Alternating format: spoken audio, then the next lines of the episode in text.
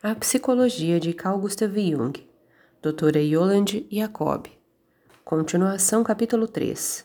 Símbolo e sinal. O conteúdo de um símbolo jamais poderá ser expresso racionalmente de forma completa. Ele provém daquele, abre aspas, âmbito intermediário da realidade sutil que pode ser expressa de forma suficiente, única e precisamente através do símbolo. Fecha aspas, nota 202.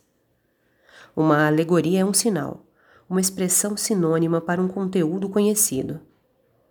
Mas o símbolo sempre abarca também algo não exprimível através da linguagem, portanto, através do instrumental da ratio.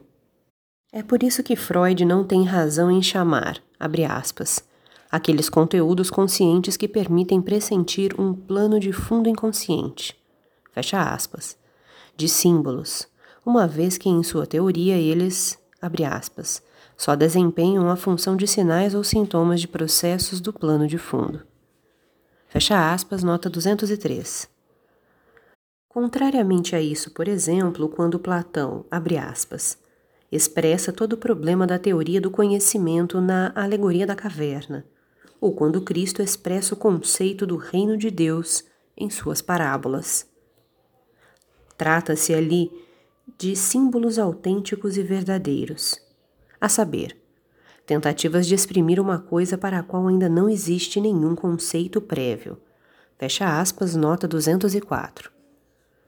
A palavra alemã para exprimir símbolo, symbol, chama-se imagem de sentido, Sinnbild. E com essa junção vocabular expressa magistralmente que seu conteúdo provém de e pertence a ambas as esferas. Enquanto o sentido está subordinado à consciência, ao racional, enquanto imagem, ao inconsciente, ao âmbito irracional. Com essa sua peculiaridade, consegue informar mais adequadamente também sobre os processos no todo da psique e tanto expressar o mais contraposto e mais complexo estado de coisas na psique, quanto influir sobre o mesmo. Em princípio, o que decide se algo é um símbolo ou não é a atitude da consciência que observa. Fecha aspas, nota 205, afirma Jung. Portanto, depende de o observador ter o dom ou estar interiormente constituído de tal forma que consegue reconhecer um objeto, por exemplo, uma árvore. Não meramente em sua aparição concreta como tal, mas, por exemplo, como símbolo de uma vida humana, ou seja, também como imagem de sentido de algo mais ou menos desconhecido.